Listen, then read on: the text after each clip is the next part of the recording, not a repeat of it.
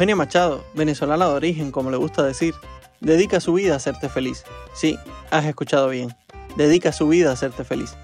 Eugenia siempre ha tenido claro su propósito, ayudar a las personas. Lo que le costó tiempo fue descubrir el cómo. Trabajó en Naciones Unidas impartiendo clases de arteterapia en África, construyó hogares, realizó trabajos humanitarios en Venezuela y entre otras tantas cosas, pero todas con un único objetivo, hacer de este mundo un lugar mejor. Atención amigos oyentes, lo que diré a continuación puede sonar confuso, pero es en verdad revelador. Estando en Venezuela, un director de su empresa le regala una formación para descubrir sus fortalezas. Y en ese momento Eugenia entiende que su confusión no deriva de la búsqueda de aquello para lo que era buena, sino más bien entendió que no había descubierto el cómo llegar hasta su porqué. El resto es historia. Eugenia Machado es fundadora de WACU, una consultora de recursos humanos y cultura organizacional que ya sea de forma individual con su bootcamp o en grupos de empresa, te ayuda a descubrir tus fortalezas. Eugenia transmite y trabaja la felicidad, pero ya podrás comprobar que no todo ha sido un camino de rosas en su vida. Hace falta mucho valor para sobreponerte a las pérdidas y superar las circunstancias adversas que le ha tocado vivir a nuestra invitada y aún así levantarte cada día y regalar sabiduría y optimismo. Necesitas hacer un parón, respirar e identificar tu propósito de vida. Te vas a la cama cada día con la sensación de que estás viviendo la vida de otro todos tenemos un antes y un después, y el tuyo está al alcance de un clic. Quédate y aprende cómo reconocer tus fortalezas y vivir de ellas. Yo soy Jack Viamonte y estás escuchando Migramos con Eugenia Machado.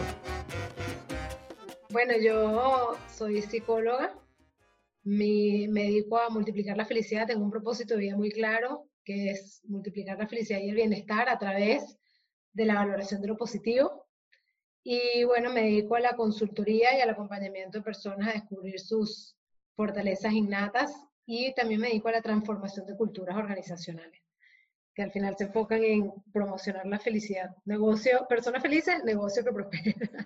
Qué bueno, genial.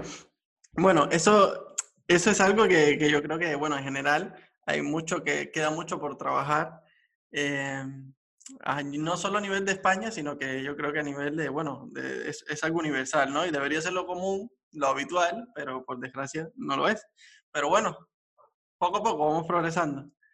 Eh, Eugenia, esta entrevista me hace especial ilusión y me toca un poco la fibra porque yo soy una persona que en, afán de, en el afán de conocerse y conocer sus talentos y ganar en seguridad, se ha retado tanto, pero tanto, que ha parido, por decirlo de alguna forma, este podcast. ¿Qué es WACU? Ok, WACU es una consultora que se enfoca a poder lograr este propósito de la multiplicación de la felicidad.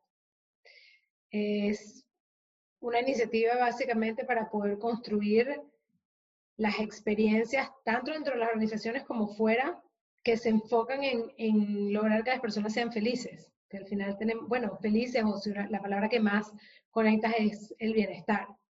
Trabajamos con individuos, con personas que están transformando su vida o con organizaciones que quieren promocionar la creación de culturas de impacto y de bienestar. Porque entiendo eh, que también las organizaciones tendrán su propósito y muchas no lo tendrán muy, muy claro, entiendo. Exactamente.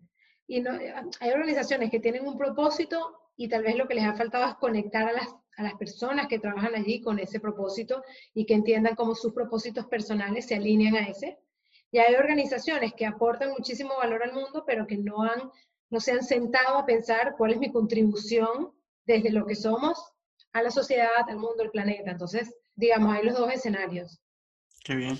Y digamos eh, que el grueso de las personas que acuden a, a WACU son particulares o, o digamos, eh, empresas. En este momento el grueso son particulares porque tenemos, nos hemos reinventado. Yo llevo 10 años trabajando con la potenciación de las fortalezas innatas de las personas y a través de todo lo que vivimos en la cuarentena, lo que pasó fue que este programa que hacían organizaciones y que hacía con individuos, mm. lo pasamos a un bootcamp, un entrenamiento virtual que que ha permitido de manera un poco más económica a muchas más personas acceder. Entonces, en este momento ya vamos por la cuarta edición del bootcamp de fortalezas, que ya viene ahorita su nivel 2 y que vienen más personas y, y es donde estamos poniendo mayor foco, porque nos estamos dando cuenta que la necesidad que tienen las personas de poder reinventarse en una situación con la que estamos, desde sus fortalezas innatas, no lo que te dijeron, no lo que estudiaste, sino aquello que te hace único y especial, eh, se está volviendo la clave de este proceso de reinvención. Así que estamos poniéndole el foco principal allí. Tenemos otros proyectos organizacionales, pero aquí es donde, donde estamos creciendo mucho en este momento. Es decir, en eso que uno no tiene ni muchas veces ni, iba a decir un pi, idea, ¿sabes? Porque no, es algo, es un tema bastante complicado, ¿no? Pero bueno, vamos a empezar por una pregunta que seguramente aquellos que nos están escuchando se hagan, ¿no? Eh, ¿Para quién es este bootcamp? Ah, bueno, este bootcamp es para todas las personas que de alguna manera están buscando crecer.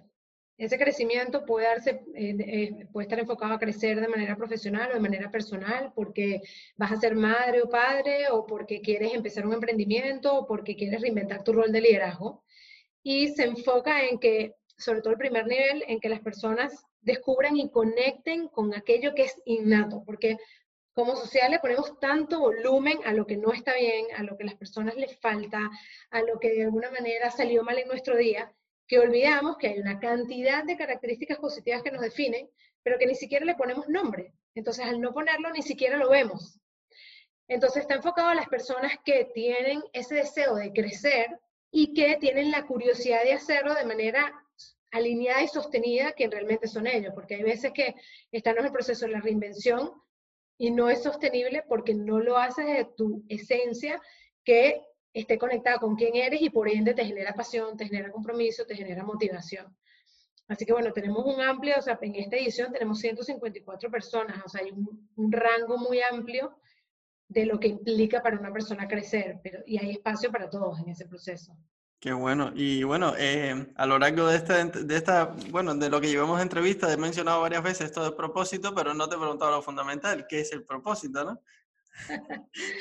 Mira, em, para mí, por supuesto que eh, hay, muchísimas definiciones, pero el propósito es una causa que está fuera de ti, a la cual tú quieres contribuir desde quién eres tú como ser humano. Esa causa fuera de ti puede ser eh, promover la igualdad de género, cuidar el medio ambiente, eh, promover una educación respetuosa, en mi caso, multiplicar la felicidad y el bienestar. Y ese propósito, cuando está claro, es como un norte al que nosotros nos dirigimos, es una brújula que va rigiendo tus decisiones. Lo importante es que para que este propósito sea motivador, para que tú realmente quieras alinear todas tus decisiones de vida hacia allá, tiene que estar conectado con tu esencia. Tiene que ser algo que tú contribuyas de quién eres de manera innata en pro de eso que quieres solventar fuera. Muchas, muchas personas lo consiguen haciendo una combinación entre el entendimiento muy profundo de tus fortalezas, el entendimiento de cuáles son esas causas que puedes ver o que te generan compasión o que te generan indignación, porque son cosas a las que te frustran, que tú quieres cambiar, combinados a su vez con tus intereses. Y esa mezcla es lo que al final te da claridad de, este es mi propósito, este es mi para qué, y quiero ir en esa dirección, quiero contribuir hacia eso.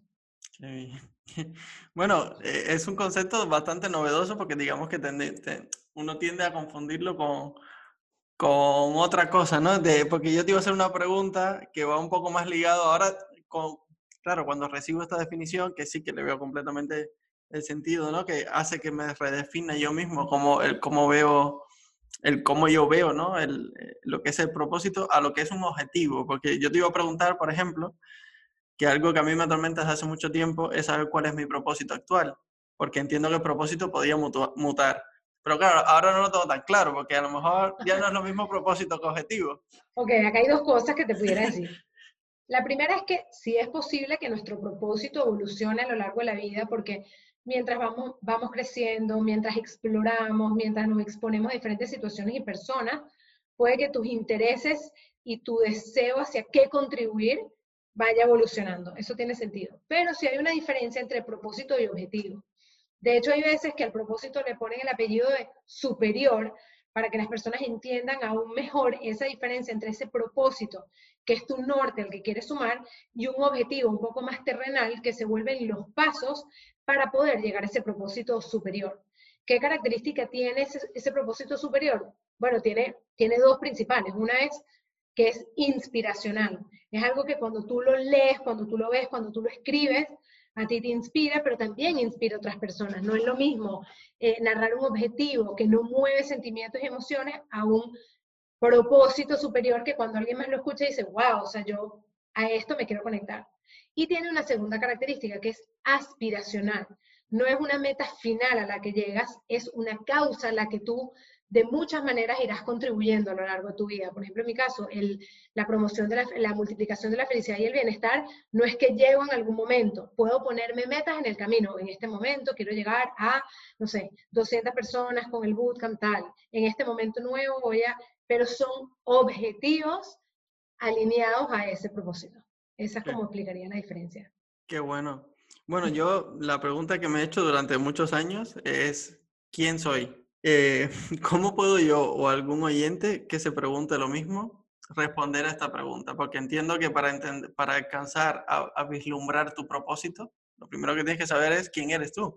Sí, totalmente. Y aquí en esta, o sea, el quién soy implica muchas cosas.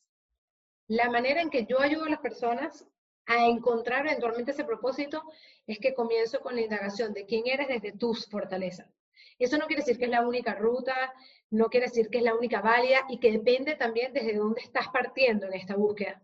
Si eres una persona que, mm, digamos, está en un proceso tal vez depresivo, un proceso eh, como más crítico en, en, ese autoconocimiento, tal vez las fortalezas no son el camino todavía para ti porque tienes que ir más atrás. Pero casi siempre lo que yo me he dado cuenta con la gente con la que acompaño es que se te vuelve un poco más amable el descubrimiento de quién eres cuando lo llegas a hacer desde el descubrimiento de lo bueno que tienes. ¿Por qué? Porque eso sirve como una especie de ancla. El, mirarte, el ver hacia adentro tiene muchas oscuridades y tiene muchas luces. Hay mucho de ti que, tiene, que vas a ver que tal vez no te gusta, que quieres cambiar, que quieres crecer, que quieres evolucionar. Y a veces eso se vuelve muy retador si no tienes una palanca o un ancla de algo que es bueno en ti, y cuando ves esa oscuridad digas, oye, esto no está tan bonito, pero yo tengo esto que, que sí es bueno y que sí me puede ayudar a, a verme. Entonces, el quién es uno, para mí es una mezcla, es una mezcla entre tus fortalezas, tus miedos, tus luces, tu conexión con tu propósito, los valores. No creo que somos una, un ente estático y creo que al final el aprender a estar con uno desde tu vulnerabilidad viene de la aceptación. De este soy yo como ser humano, con todo esto que me gusta, todo esto que sí creo que puedo cambiar y todas estas potencialidades y aspectos positivos que tengo. Y ese entendimiento es lo que te va a dar esa paz de decir, ok, me acepto como soy, cómo crezco a partir de aquí. Pero me parece súper importante resaltar que en ese proceso hay que ver lo que está bien, también. No significa ignorar lo demás, pero hay que ponerle mucho resaltador a eso porque es lo que da la motivación, es lo que te lo hace sostenible, es el que te hace conectarte con la esperanza de que es posible llegar a esa nueva versión de ti a la que, en la que estás tratando de trabajar. Qué bueno, qué bueno. ¿Y crees que los agentes externos, como puede ser, por ejemplo, el entorno, la familia, el país en el que vives, eh, pueden influir en que nuestro propósito, por ejemplo, no, podrá, no podamos eh, alcanzarlo, llegar a él? Aquí pienso varias cosas. Una es que el propósito no es un destino, no es un destino, pero es un camino. Lo que sí es que sí puede ser que tu contexto de alguna manera te impida o te genere mayor reto en poder contribuir hacia ello, porque además, si tú estás en una situación país, como por ejemplo desde donde vengo yo, yo soy venezolana de origen, en una situación país donde tu prioridad es solventar tus necesidades básicas, la pregunta y el cuestionamiento de cómo contribuyo a mi meta superior tal vez no es la, principal. Sin embargo, sin embargo, no es casualidad que en países en crisis surgen muchísimas iniciativas de impacto social y de reinvención y de contribución, porque el contribuir a una causa fuera de ti es un elemento que aumenta directamente tu bienestar. Entonces, si tú, por ejemplo, un día no te sientes bien y estás triste o estás viviendo, ponte a hacer actos amables. Esos actos amables, que puede que no estén conectados a tu propósito superior, pero que tienen esta característica que das a una causa fuera de ti, inmediatamente suben tu nivel de bienestar y te permiten sobrellevar la adversidad, este, te permiten reinventarte, te permiten tener mayor creatividad y poder salir adelante. Entonces, sí, sí creo que hay contexto. Por ejemplo, en este momento estoy trabajando en el diseño de un proyecto eh, que es colaboración WACU con esta otra persona que tiene que ver con la reinvención de la mujer. Esta otra persona que estoy haciéndole de consultoría está enfocada en la mujer. Y en su caso se están dando cuenta que muchas de estas mujeres no conectan con el propósito por el rol que ciertas sociedades le han dado en su hogar. Entonces están muy perdidas, no solamente que no lo consiguen porque no tienen espacio para pensarlo, sino que quienes sí lo consiguieron no saben cómo empezar a tomar acciones para contribuir hacia allá. Entonces sí, por supuesto que, que puede favorecer tu entorno en, en actuar de manera coherente en pro de eso que quieres lograr. Qué bueno, qué bueno, no, me ha encantado. Em, bueno, y la pregunta que, que, estoy seguro que todos están haciendo, ¿cómo descubrió Eugenia Machado su propósito? Bueno, bueno. Mira, yo, yo siempre tuve la idea que yo quería ayudar a otras personas, o sea, como que esto siempre está en mi mente. Y mm, se afianzó muchísimo el tiempo que estuve estudiando en Ghana, porque era una realidad muy diferente. Yo estaba becada en los Estados Unidos, había estado becada en Hong Kong y en este momento estaba con mi beca en Ghana y era un contraste muy grande Estados Unidos-Ghana. Y estando allí, como que dije, estoy segura que lo que yo quiero hacer es ayudar a otras personas. ¿Qué pasó? Que no encontraba el cómo. Hice muchas cosas. Yo construí casas con Habitat for Humanity, hice un programa en contribución eventualmente a las Naciones Unidas con arte terapia, programas de los derechos humanos a través del arte, hice sesiones de terapia individuales cuando llegué a Venezuela y yo no era feliz en el retorno. Era feliz en el momento que ayudaba, pero no me quedaba una sensación final de decir, wow, esto me encanta, yo voy a contribuir en pro de esto a largo plazo. ¿Qué pasa? Que entonces empecé a cuestionarme y dije, ¿será que yo realmente soy más egoísta de lo que pienso? ¿Será que yo no quiero ayudar a las personas y yo lo que quiero es trabajar en mí y listo? O sea, realmente no, no estoy en este punto. Cosa que no es negativa, es decir, no por enfocarte en ti estoy diciendo que seas egoísta, pero ese era mi diálogo interno. Y bueno, entonces lo que pasó fue que alguien dentro de la empresa donde trabajaba en Venezuela, uno de los directores, me regala un libro que hablaba del tema de las fortalezas. Y cuando me empiezo a meter a descubrir mis fortalezas, me doy cuenta que yo tenía unas inclinaciones naturales a ser buena en algo, que no estaba utilizándolas de manera consciente. Era como, tengo estos superpoderes aquí, tengo estas cosas que estoy haciendo, pero no estoy usándolas en pro de, esta ayuda y empecé a utilizarlas conscientemente. Y dije, ok, si yo tengo la fortaleza estratégica, ¿cómo empiezo a diseñar un plan? Y cuando las empecé a utilizar de manera consciente, fue que me di cuenta que mis momentos más felices, donde yo había contribuido de manera más sostenible, había tenido mi fortaleza logradora en su máxima expresión, siempre habían coincidido que yo estaba usando mis fortalezas. Y entonces lo que dije fue, si estas son mis fortalezas, y yo quiero ayudar a las personas, ¿por qué no uso mis fortalezas para ayudar a que otros consigan sus fortalezas? Y en ese proceso de empezar a fortalecer mi talento innato, fue que encontré y dije, claro, mi propósito es ayudar a otras personas desde la valoración de lo positivo a incrementar su bienestar como lo estoy haciendo yo. Ahí lo fui trabajando hasta que un día lo terminé de redactar, no fue tan consciente, fue como, esto es, esto es lo que yo quiero hacer. Pero vino desde entender bien mis fortalezas. Qué bueno, qué bueno. Bueno, y, escuchando tu historia, claro, eh, pienso en todas esas personas que dicen, bueno, yo quiero ayudar al mundo y voy a irme a África y voy a ayudar a, los pobres y a lo mejor eso no es lo que te llena, claro, porque a lo mejor tu propósito es aún mayor o es diferente, ¿no?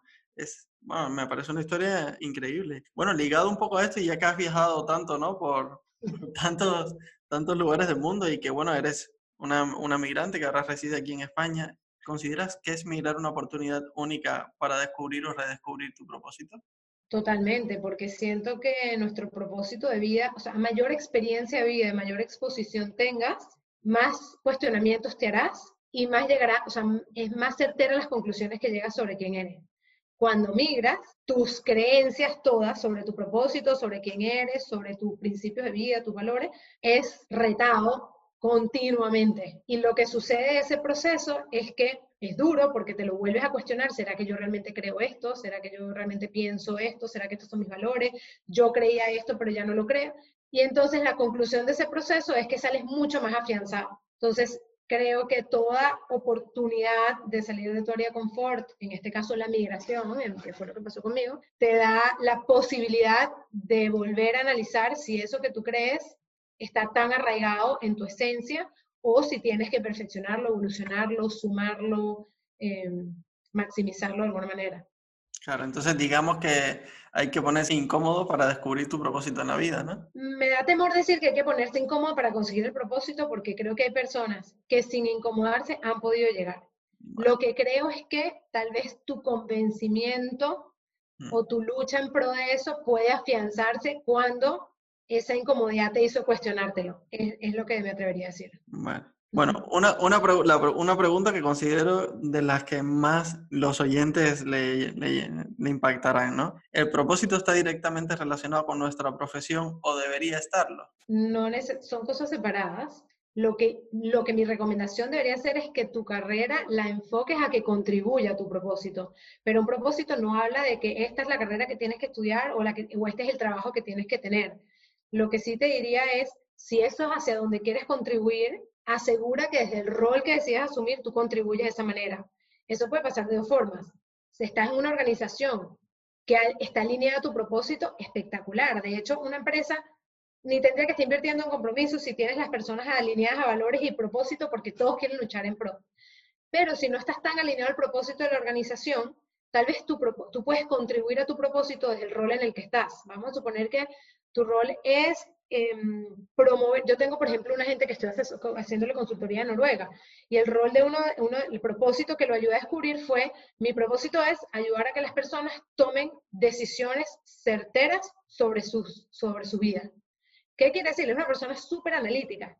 Tal vez no está en una empresa que se encarga del análisis de data para decisiones, pero es líder de un equipo. Las personas de su equipo tienen que tomar decisiones, entonces él puede sumar a su propósito de vida ayudando a que los miembros de su equipo tengan la información y el análisis necesario para decidir sobre los diferentes aspectos de su vida. Ya contribuye a su propósito. Entonces sí creo que es importante diseñar nuestra vida en pro de, eso que queremos aportar. Qué bueno. Y bueno, ahora que ya que hablas de, empresas alineadas ¿no? con los trabajadores en el propósito, yo que soy abogado me surge una pregunta muy, digamos, eh, que me interesa mucho, ¿no? ¿Te ha contactado algún despacho de abogados para intentar alinear a, sus trabajadores con el propósito? No, he trabajado con despachos de abogados que han querido desarrollar liderazgo en, sus, en su grupo de abogados, en su bufete, para que ellos a su misma vez promuevan crecimiento.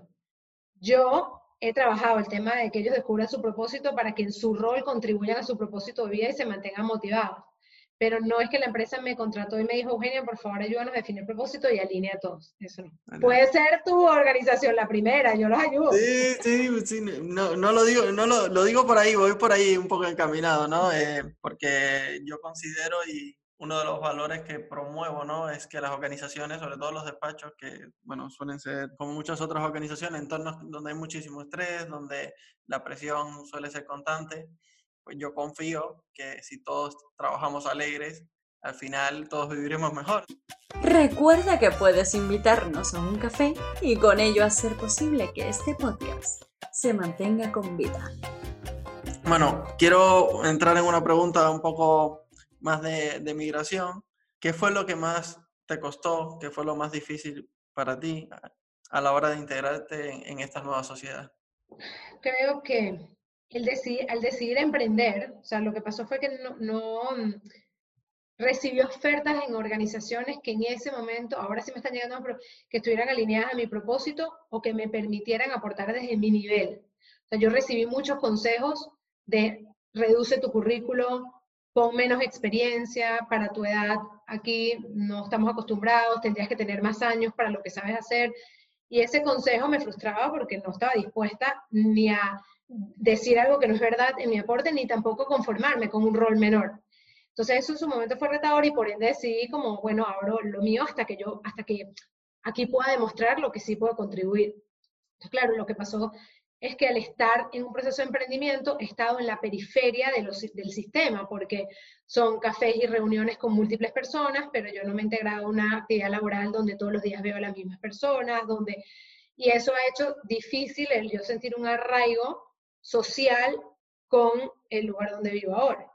Entonces eso creo que me ha costado y también me ha costado el entendimiento de la relación con el dinero, con la prosperidad económica en este país, porque es un país que, que, que me parece espectacular, una clase media robusta, que de alguna manera da más justicia, pero que a la misma vez el trabajo adicional tienes que trabajar mucho más para poder superar esa curva y prosperar. Y yo vengo de una situación donde perdí las cosas que había logrado y tenía que reinventarme. Me acuerdo mi primer año cuando me cobraron los impuestos, el RPF, y yo pensando que había logrado, pues, haber perdido todo Venezuela, decir, wow, finalmente voy a poder vivir en un mejor lugar que este apartamento, este piso que no me gusta, y todo se fue en impuestos, y yo llorando de decir, wow, wow, este, no puedo creerlo, no logré ahorrar nada, estoy exacta como Eso me costó mucho, como, como entender, aquí se vive una vida que tiene unos beneficios en la,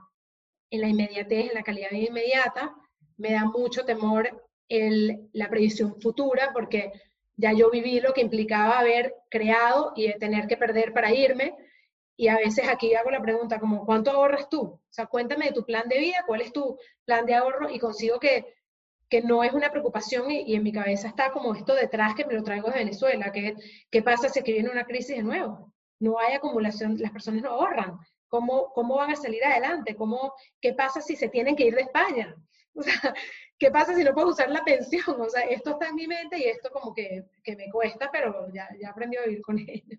No, no, no, pero eh, es maravilloso que, que, lo puedas, ¿sabes? Que lo, que lo compartas aquí en este podcast porque es, bueno, digamos que es una inquietud que a muchos nos afecta. ¿no? La manera que hice las paces con esta situación ah, fue de dos formas. Una, al venir de un país como Venezuela, es realmente una diferencia los beneficios que yo recibo en mi vida aquí por esos impuestos. O sea, en Venezuela existe un club de playa privado que aquí simplemente es toda la ciudad, es un club el cual no tienes que esa acumulación de capital para poder satisfacer algunas necesidades de experiencias, aquí con menos capital las puedes obtener. Y eso me ayudó como a calmarme. La segunda también fue que sí creo que ese trabajo adicional eh, sirve. Sirve porque si tú estás muy conectado con tu propósito, hay una gran parte que no tiene que ver con la retribución económica, sino que tiene que ver con saber el impacto que genera tu trabajo en la vida de otras personas o en la contribución. Entonces, hay una parte de mí que ya se, se desligó de la prosperidad económica, eso no quiere decir que para mí no sea una necesidad, lo es, pero que pienso en este trabajo adicional, estas horas adicionales, van a impactar tantas X otras vidas que ni siquiera sé el efecto y asume un efecto multiplicador. Y de alguna manera, tal vez en algún punto, saltaré esa curva de que esos impuestos me permitirán, de alguna manera, tener ese crecimiento económico. Pero Em, la motivación no puede venir por la prosperidad económica, debe venir por tu conexión con tu propósito, hacerlo con la mayor calidad posible, entregarles todo lo que tú tienes, desde tus fortalezas, porque eso es clave, porque si no viene el burnout y la desmotivación, y eso va a llegar. O sea, eso va a llegar como consecuencia. Si estamos en otro país de mayor desventaja, de mayor diferencia económica, bueno, será una acumulación de capital distinta. Aquí no será así, bueno, accederemos a otros beneficios. Y la tercera cosa que me ayudó a mí fue simplemente pensar en situaciones adversas que yo he vivido en mi vida, la muerte de mi papá, el tener que haber emigrado en el pasado y decir, de todas estas situaciones, aunque estuve mal en una época, yo logré salir adelante, eso está dentro de mí. Si a mí me toca tener que reinventarme de nuevo, podré hacerlo. Sufriré, pasaré años durísimos, pero yo soy una persona que lo ha podido hacer y, y eso como que finalmente ya, ya eso solté, pues ya estoy en calma con esto. ¿Crees entonces que hay que cambiar para integrarse en una nueva sociedad? No, mira que este es un tema interesante porque una cosa que me pasó cuando llegué es que empecé a apoyar el proyecto de una persona que es argentino, que está haciendo un proyecto de emprendimiento aquí.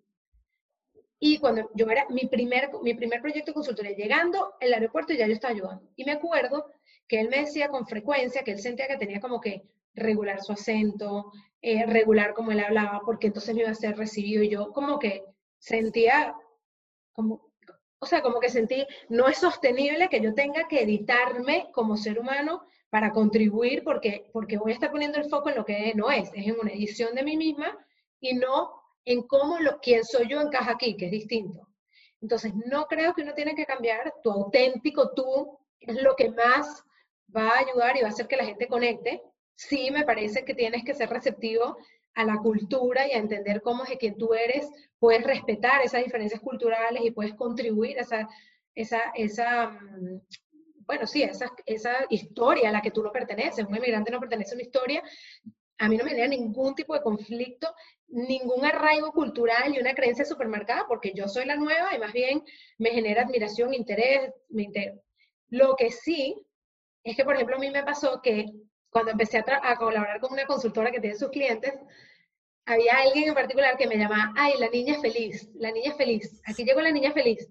Y sabía que lo hacía como fastidiándome, pero veía que yo como que no enganchaba. Y él decía, sí, la niña feliz, la niña feliz. Pero sabía que lo estaba haciendo medio, un poquito de bullying aquí. Además que me lleva, no sé, como 16 años. ¿Y qué pasó? Que yo, bueno, oído sordo esto, decía, sí, mi, mi manera de contribuir va a ser y la manera en que yo sobreviví, mi propia historia, mis migraciones, mi, la pérdida, mi papá se suicidó, o sea, no es una cosa tan ligera. Con estas cosas fue a través de la reinvención y la conexión de lo positivo, o sea, de la oportunidad detrás del problema. Y eso soy yo. Y lo he trabajado. Entonces me acuerdo que yo no le decía nada. Y un día como al año estamos en una, la cena de Navidad de los consultores, todos son catalanes, todos son amigos míos, pero todos me llevan 15, 20 años. Y ella no sabía mi historia de mi papá. Entonces me dice, Eugenia, pero tú no eres así de nacimiento. Yo digo, yo tengo una mamá súper optimista y tengo un papá que era súper depresivo y yo he trabajado esta decisión de vida porque yo no quiero ser una persona que los problemas y las dificultades me hundan. Entonces sé que en ese momento cambió algo. ¿Qué pasó? Que con el tiempo, ahora sí sigo reconocida como la persona que aporta, pero me llaman por eso, incluyéndola. Es como, Eugenia, hay este problema en los hoteles, la gente está deprimida por tal cosa, o está pasando esto en esta organización, o los líderes no logran conectar a su gente, porfa, puedes poner esto que yo llamo la huella guapo, que es mi manera, voy a poner tu huella guapo en todos estos proyectos. Entonces, eso por lo que me rechazaban, si yo lo hubiese cambiado, no pudiese estar dando auténticamente desde mi esencia a, a lo que contribuyo ahora y por lo cual me llamo. Así que no creo que hay que cambiar. Qué maravilla, no, me, me ha encantado tu respuesta, honestamente, porque yo confieso que en su, en su momento, durante muchos años, yo pensaba eso, que, que, tenía que editarme a mí mismo, ¿no? Que yo no encajaba porque yo no hablaba como aquí o yo hablaba diferente. Bueno, fue un proceso bastante largo hasta darme cuenta de, que no, al revés, eh, tú eres tú y encajas, te complementas con otro entorno diferente, ¿no? Eh, tú recibes de ellos y tú le aportas a ellos. Entonces, en, ese intercambio, digamos, es que está la riqueza, no, no hay que cambiar para nada. Pero me ha encantado tu, respuesta, honestamente. Me alegra. No, no, no hay que cambiar, y, pero sí súper resaltadora la idea de que hay que respetar y que nosotros somos invitados a una sociedad y a unos beneficios que fueron construidos sin uno allí. Y ese respeto tiene que ir acompañado de agradecimiento. Y ese agradecimiento y ese respeto la gente lo percibe. Entonces tú eres tu auténtico tú, pero tu auténtico tú que respeta y agradece es percibido como tal. Y por ende la gente te termina aceptando y te termina queriendo con lo que contribuyes. Pero es un deseo de mostrar eso. Yo lo siento en, en, yo, claro, en las relaciones que he construido con las personas en las que estoy. Y los venezolanos en algunas sociedades y en algunos países no están siendo bien recibidos porque no se ha dado esta relación respeto a ti que has logrado lo que tienes y que yo estoy viniendo, saliendo de donde vengo porque claramente no estoy tan bien. Entonces, si yo vengo a beneficiarme de tu sistema creado, yo tengo que respetarlo y ver cómo aporto con la mejor calidad posible. Y yo lo trato de hacer. Yo cada vez que hago algo digo que yo no vaya a dejar ni medio venezolano mal, ni a medio catalán mal que haya confiado en mí, ni a medio español que me quiera apoyar o a quien sea que me quiera apoyar porque es mi retribución de agradecimiento de que me estés recibiendo y me hayas dado un espacio. Qué bueno. Así lo veo yo. Qué bueno. Bueno, la, la otra cara de, digamos, de esto que estamos comentando, eh, ¿has sentido alguna vez o has sufrido alguna vez racismo? Aquí en España no. En otros países del mundo donde vivo sí, pero aquí en España no. No, es que es, una pregunta que es tan variada como personas entrevistamos, ¿no? desde microracismos hasta los típicos estereotipos, ¿no? Siempre recibo comentarios como, por ejemplo, tengo un logopeda ahorita con el que estoy trabajando un problema de cuerdas vocales y como que me dice comentarios tipo, ay, es que tú no eres tan sabrosona, no fue sabrosona, es una palabra latina, pero tan tal como, como los latinos. Y yo me siento mega latina, pero también soy de familia europea, o sea, yo, mi, familia, mi abuela es italiana. Y creo que es que como que o no encajo en ese estereotipo, o tal vez mi físico no representa, no sé qué puede ser, pero no, no he sentido ese rechazo, ni nadie de mi familia, ni la gente cercana que, con la que he trabajado. o tal vez tampoco lo absorbo, esos comentarios, al final siento que, que si los he recibido tampoco los absorbo porque pienso, mmm, nadie es culpable de traer esos estereotipos. Está en mí decidir qué voy a aportar y seré percibida por mi resultado, no porque yo te diga que no tenga el estereotipo, sino que demostraré con mis acciones quién soy y el valor que tengo, pues. Qué bueno, qué bueno. Em, Eugenia, si el propósito fuese un cóctel, por ejemplo, ¿qué ingrediente? Si fuese el propósito un cóctel. Un cóctel. ¿Qué ingredientes llevaría? Wow, este, primero que yo no tomo mucho alcohol, no me gusta, pero sería un cóctel sin alcohol porque no es necesario para estar motivado. Qué bueno, me ha encantado. Esto, la gente que dice que necesita el cóctel para abrirse, no, este cóctel es buenísimo, pero no tiene alcohol. Pero creo que sería, que sería un cóctel que cambia de sabor, dependiendo de quien lo tome, sabe distinto. Creo que sería un cóctel que te da sensación de placer y que te da un cóctel que te da sensación de, de acción, de como activar algo. Sí, yo creo que este cóctel es así para cada quien. Ah, suena muy bien, ¿eh? suena muy bien. Digamos que en este camino hacia el propósito, si recomendarías complementarlo, digamos, o ayudarte con otros factores externos, como por ejemplo hacer deporte, o bien cuidándote, haciendo cosas por ti, que te hagan estar mejor. Sí, es decir, tú eres con quien vas a transitar hacia tu propósito. Y todos nosotros tenemos nuestras, luces y sombras, como lo hablamos, y desde nuestras propias fortalezas, un lado de nosotros que no bien gestionado puede frenarnos en pro de lo que queremos lograr. O sea, por ponerte un ejemplo, yo soy una persona muy logradora. Eso está en mi luz, que me implica que si yo me pongo una meta, yo voy a llegar. Mi sombra es que me pongo metas cada vez tan retadoras que me cuesta regular y decir, Eugenia, esto puedes priorizarlo y ponerlo mañana, me quemo a mí misma. O por ejemplo, soy una maximizadora. Una maximizadora busca la excelencia siempre, siempre cree que se puede hacer mejor. Pero en mi sombra, entonces nunca estoy satisfecha porque creo que pudiera hacerlo mejor y siempre tengo ese debate. Entonces, para regular esa fortaleza que tienes en pro, tienes que hacer otras cosas que te ayuden a mediar y encontrar el espacio. Deporte, si es lo que te ayuda. En mi caso es deporte más coaching. Yo me acompaño con coaches para poder ir encontrando otra forma, o un mentor, o un psicólogo o espacios que, concilien tu tiempo y tu atención con tus hijos, con tu familia, con tu mascota, con quien sea. Pero sí creo que, que uno se tiene que cuidar porque es contigo que vas a estar en el tránsito. Si tú no funcionas, tú no te sientes bien, tú no estás agotado, que a mí me ha pasado, que llego periodos donde digo, no puedo más, yo no puedo hablar con más nadie, y soy yo la que me llevo a ese extremo, nadie me llevó ahí. Entonces, claro, en este tiempo que necesito espacio para mí, estoy dejando de contribuir en pro de lo que quiero. Entonces, siempre vivo en la búsqueda de ese balance, pero sí, sí creo que hay que hacer otras cosas para llegar allí. Qué bueno. Eh, bueno, te voy a hacer nuestra pregunta más espiritual de todas. Okay. Ya sea con tu ejemplo o con tu acción, ¿has salvado alguna vida? No lo sé. No lo sé.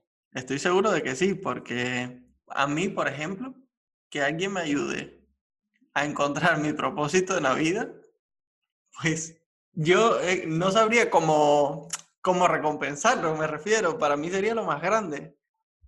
Bueno, vente al bootcamp que te voy a ayudar. Tranquilo que llevo años haciendo esto. Tú vente que yo te voy a ayudar. Eso lo hacemos. Pero, o sea, salvar una vida, no lo sé. O sea, no, no, no tengo el dato de decirte una persona no iba a estar salvada y llegué yo y con lo que le dije que puedo haber contribuido de maneras muy importantes, sí, o sea, tengo mensajes muy impresionantes, profundos eh, del impacto que tiene el trabajo que hago y de muchos años después. Yo todavía recibo mensajes de una persona que, que acompañé o que hice el programa de Fortaleza hace 10 años, así como la gente que está ahora en la cuarta edición del Bootcamp, mensajes que yo de repente despierto y digo, wow, o sea, que eso también a la vez me da como una responsabilidad muy grande de, ok, tengo que seguir mejorando, lo mejor, cómo acompaño y, y también creer más. Es como, sí, este enfoque cambia vidas o ayuda vidas y, y me motiva, pero no, no sé si salve de vida. ¿Y te, han salvado la vida a ti con algún consejo o con algo, con un acto? Salvarme la vida, no, yo creo que mi vida me la ha salvado yo, pero que he recibido, es que salvar la vida me parece muy extremo, pero cosas que me han rescatado de situaciones adversas que me han vuelto a conectar, este, muchas, o sea, muchas cosas. Yo eh, tengo mis mantras que escucho, tengo mis libros que escucho, a veces no son cosas que me han dicho, sino acciones que han tenido conmigo. O sea, por ejemplo, eh, recuerdo que por la muerte de mi papá, mi papá murió y yo eh, estaba becada en los Estados Unidos, no quería, me quedaba un año nada más. Y me acuerdo que al mes y medio o dos de, de la muerte de mi papá, yo tenía un viaje con mis dos mejores amigos que quería hacer. Y recuerdo que uno de ellos no, no sabía cómo manejar lo que me estaba pasando. Yo sé que él me ama, pero no tenía ni idea qué hacer. Y el otro, que tiene mucha inteligencia emocional, sabía no era lo que me decía, era lo que hacía con su cuerpo. Era como, yo no dormía, entonces él llegaba y era un abrazo profundo sin la palabra, era un, te acepto en todo lo que estás haciendo tú, este, no me angustia ni lo absorbo, ese tipo de cosas. Em, como que he recibido ese tipo de ayuda. Hoy, por ejemplo, recibí un mensaje de alguien que me dijo, bueno, en un mensaje, estábamos conversando en una reunión y me dijo, a veces hay que aprender a conectar no solo con nuestro corazón, sino con el corazón que tiene el camino. ¿Sabes? Esta frase no me salva, pero es como, esto lo tengo que pensar.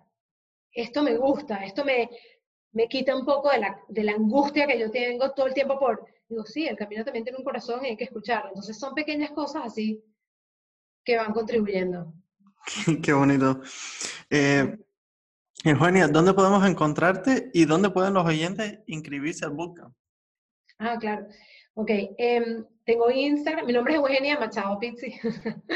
tengo mi Instagram, es WakuHub, eso se escribe W A K K U H U B, WakuHub, y la página web es lo mismo, www.wakuhub.com. Estoy en LinkedIn con mi nombre, Eugenia Machado Pizzi, y en la página web está el enlace para poder inscribirse al bootcamp de Fortaleza. Si no, me pueden, me pueden escribir al Instagram o mi correo que es emachado.wakuhub.com y yo súper encantadísima los atiendo, hablo, conversamos y vemos si, si hay sinergias o cómo puedo contribuir. Feliz de la vida. Qué bueno. ¿Y un consejo que quieras dejar a los oyentes antes de despedirnos? Yo creo que mi consejo es, si algo de esto resuena contigo, persona que estás escuchando, toma acción de manera inmediata. Yo siento que, que cuando yo conecto con algo y algo me hace sentido, ese es el momento, es mándame un mensaje a mí o que te lo manden a ti o eh, no te quedes en la inacción. ¿Te ha gustado este episodio? Suscríbete. Nos encantaría conocer tu opinión. No olvides dejar tus comentarios y compartirlo